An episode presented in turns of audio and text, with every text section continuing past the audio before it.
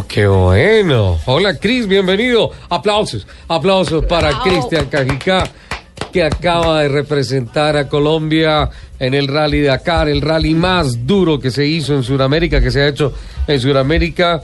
Lamentablemente viene con muñeca fracturada, pero no, ya, ya está muchísimo mejor. Bienvenido, Cris. Hola Rick, eh, bueno, muchísimas gracias como siempre a ustedes por invitarme hasta que ya se volvió mi casa. Sí, es tu casa, obviamente. Y bueno, contento de estar acá, de poder eh, contar tantas cosas que, que pasaron por allá. Eh, qué bronca por lo del accidente en, el segundo día de carreras, ¿no? Sí, realmente eh, es medio frustrante un poco porque llevas preparándote todo el año, haces un montonón de cosas, hay una logística detrás impresionante, hay un montón de, de cosas que se mueven alrededor de, de- de este proyecto que, que bueno, al final el poder eh, estar allá, pasar la rampa de inicio, pues ya es un logro muy grande. O sea, lo que logramos esta vez al llevar el equipo, al estar eh, unidos con, con familia, con amigos dentro del Dakar, Sí. fue algo muy grande, algo de reconocimiento, algo que la gente eh, lo vivió allá. Y, eh, y bueno, no, pues eh, ya yo creo que lo otro son condiciones de carrera y hay que asumirlas profesionalmente como. Cris, ah, eh, se habla y- y lo escuché a través de unos conceptos, a través de redes sociales, hablando de lo duro que es el Predacar.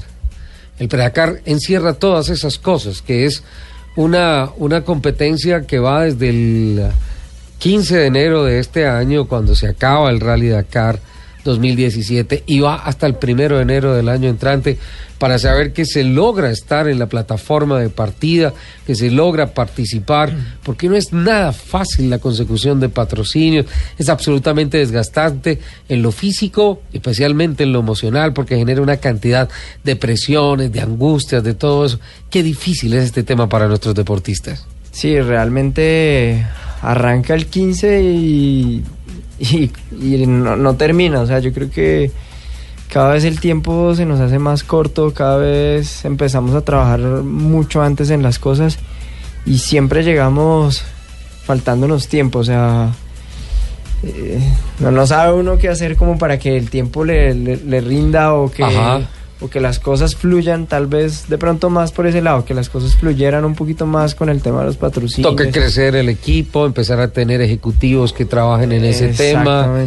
Eh, obviamente es un tema que desde el punto de vista comercial es interesante, se manejan buenos presupuestos, pueden generar buenas comisiones, para, pero no han llegado esos, esos talentosos del marketing para tratar de eh, consolidar mucho más el tema de la imagen y de la venta de, de un piloto del Dakar como producto, para que él vaya y se dedique a sus fierros y a lo largo del año esté preparándose mecánicamente, físicamente y mentalmente. Es una diferencia grande. Eh, yo creo que el haber estado Paraguay como eh, otro país eh, al inicio del Dakar, Ajá.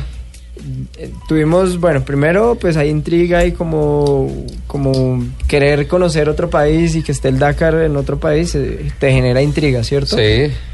pero eh, traje como un aprendizaje muy, muy, muy bonito de allá y es que eh, se hace uno como o se asimilan situaciones. Yo creo que el ver eh, a un piloto como Nelson Zanauria, que era un piloto también que viene empujando y que viene entrando como a los desafíos y tal, y ver eh, la consecuencia que tiene el que el Dakar esté en el país de donde es el piloto eh, es algo de otro de otro nivel. Mira yo creo que en todas las pantallas Samsung estaba la imagen o imágenes de, de Nelson apoyándolo por toda la calle las la cantidad de empresas que, que llevaba sobre su camiseta era una cosa de locos eh, y, y- pues es, es la recompensa por ese trabajo que también él ha hecho durante años, ¿no?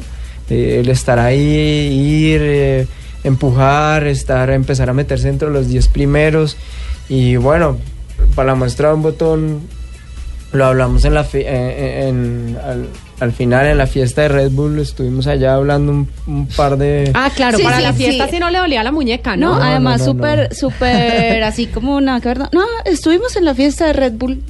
Una pendejadita Sí. ahí. No, no, no, es, eh, es un momento en el que todos están de, como en Chris, otro cajón y Chris, uno puede hablar de muchas cosas. con Si ves la presión a la que te expones. o sea, Sí, sí, sí. Dices que vas a la fiesta de Red Bull, Ay, obviamente sí. estás haciendo trabajo relaciones públicas y, Ay, eso. sí, y aquí de una vez te brincan duro. ellas ven en esas, en esas fiestas lo que nosotros como personas del deporte no vemos. Nosotros vemos un escenario para hacer relaciones públicas, Claro. para crecer, y ellas dicen que no, que la fiesta, que Sí, No, me imagino, la debió haber pasado tan maluquito. estuvo buena la fiesta, ¿no? estuvo muy buena. Muy bueno. Sí, estuvo buena. eh, no la merecíamos, realmente trabajamos.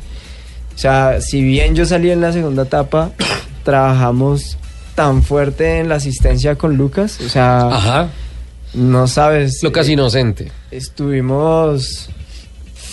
Yo creo que trabajando como, como nunca en ese tema. Aprendimos un montón, o sea, yo aprendí un montón. Yo soy mu- muy captador de información en cuanto a lo técnico, en cuanto al- a lo logístico del Dakar y aprendí tantas cosas que no las puedes aprender cuando estás en la carrera porque estás enfocado en otra cosa. Y, y bueno, pues eh, son, son dos Dakar diferentes. Ambos son demasiado duros, se Ajá. duerme muy poco en ambos. En este lo que tienes es una presión de tiempo impresionante. Sí, total, total, porque tienes que estar listo para la partida con tu piloto ahí puesto. No, no tanto eso, es, es, eh, la moto, primero la preocupación de que la moto esté totalmente lista, ¿cierto? Y segundo, que tienes que coordinarte para salir en el momento que el piloto sale, porque si no, no te da el tiempo para llegar. para llegar. O sea, Entonces llega el piloto a la meta y no tiene asistencia. Eh, Exacto, entonces viene un trabajo ahí de estar ahí como medio pendiente también de lo que están haciendo los otros equipos, que ahí es donde uno aprende y sabe uno, digamos, eh, en qué momento es que salen. Entonces, bueno, yo creo que la enseñanza es, es 100% Sí. válida.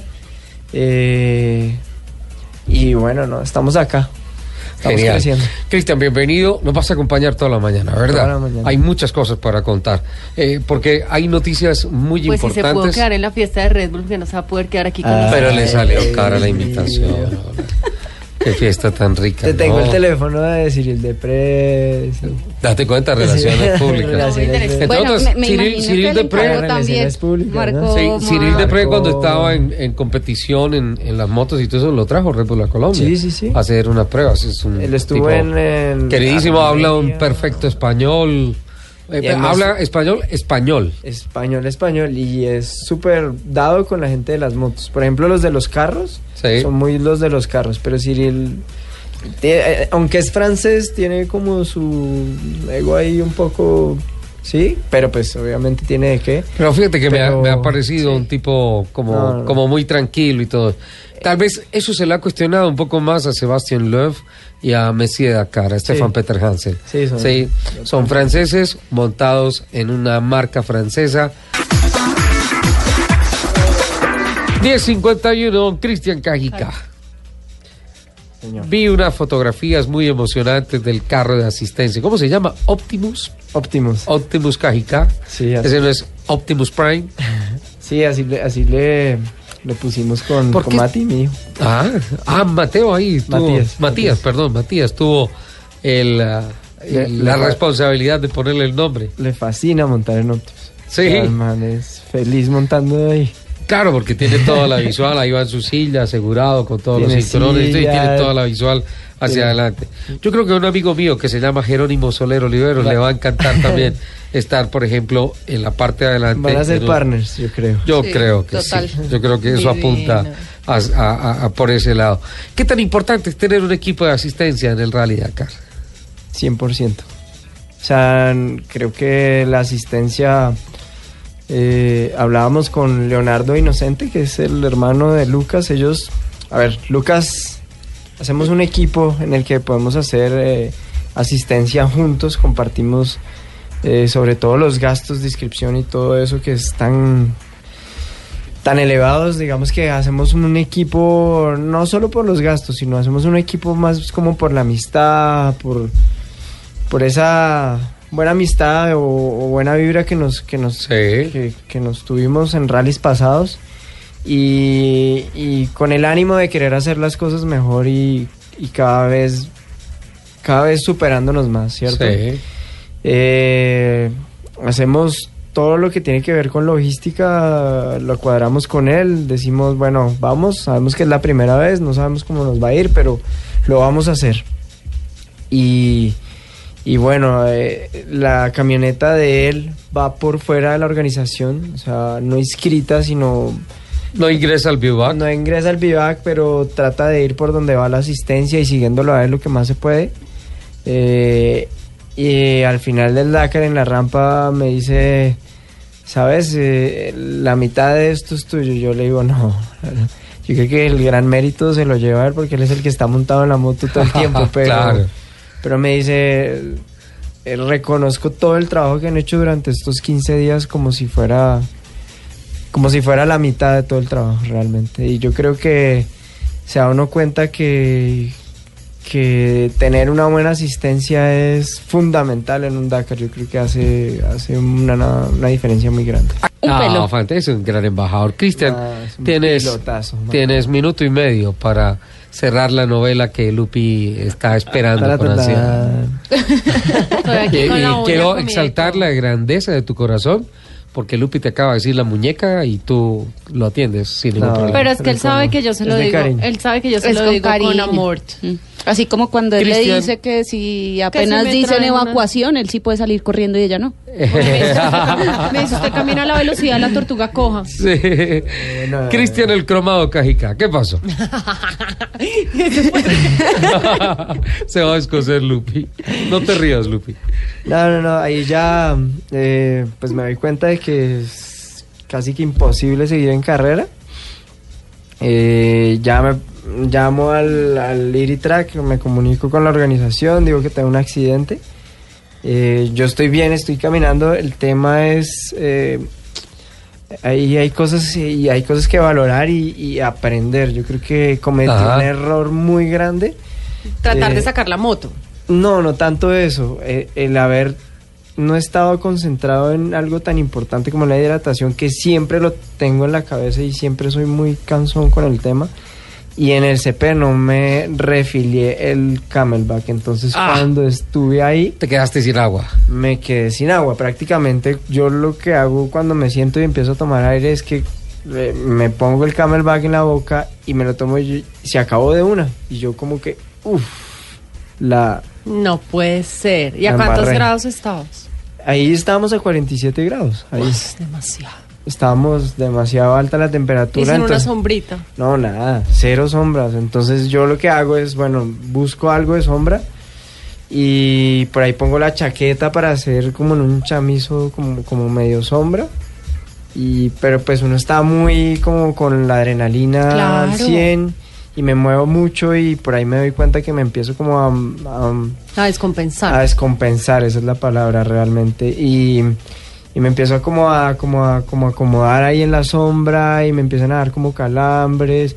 Y realmente la situación después de unos 25 minutos no sé, no es tan chévere. no, no es tan chistosa porque ya cuando ya me encuentran los paramédicos del helicóptero, ya me encuentran en un cuadro de deshidratación avanzado. Sí. Entonces yo estoy casi que medio inconsciente un poco, pero pero como que como que sí, sí me entiendes, o sea, estás consciente pero no estás consciente, estás como medio dormido, es como el tema.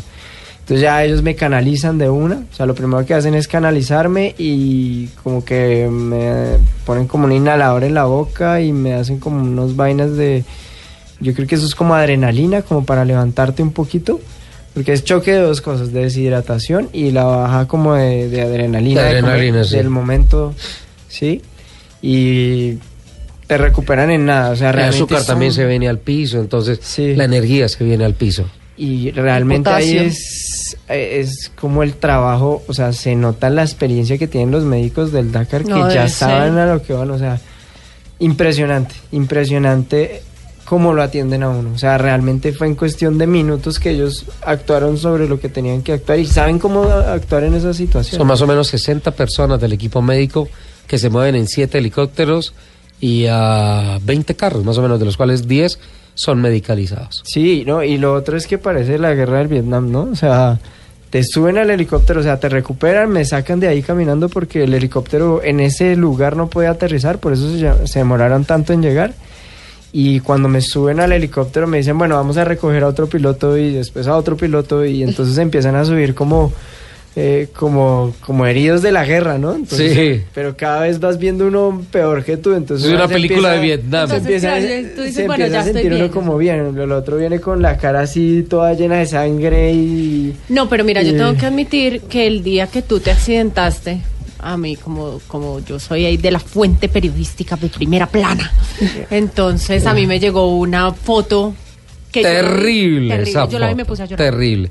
Sí, no la sí. publicamos por respeto a tu familia, respeto, por no, respeto a ti. No, era una vaina más de, de amigos. Sí, ahí le tenemos. decía, No, si lo autorizan, así. publicamos, ¿sí? No, no, no, pues, Ya. eso era la realidad, así estaba. Yo decía, Caji no sí, puede estar terrible. así. Dije, no, tremendo. Se la veía. foto cuando lo se veían dos cosas. El golpe Todavía físico, no. obviamente la muñeca rota no se veía. Entonces, si no se te veía en la fotografía el golpe físico y el golpe emocional. Emocional. Sí, no, está- Especialmente, Cajicá estaba en el piso, estaba mordiendo el polvo en esa fotografía. Sí, no, es, eh, se desanima uno mucho por todo el trabajo que uno tiene durante el año, ¿no? Es no solo de mi trabajo, es el trabajo de no sé cuánta Muchas gente, personas, o sea, sí. el esfuerzo de tanta gente, mi familia, mis amigos, Sí.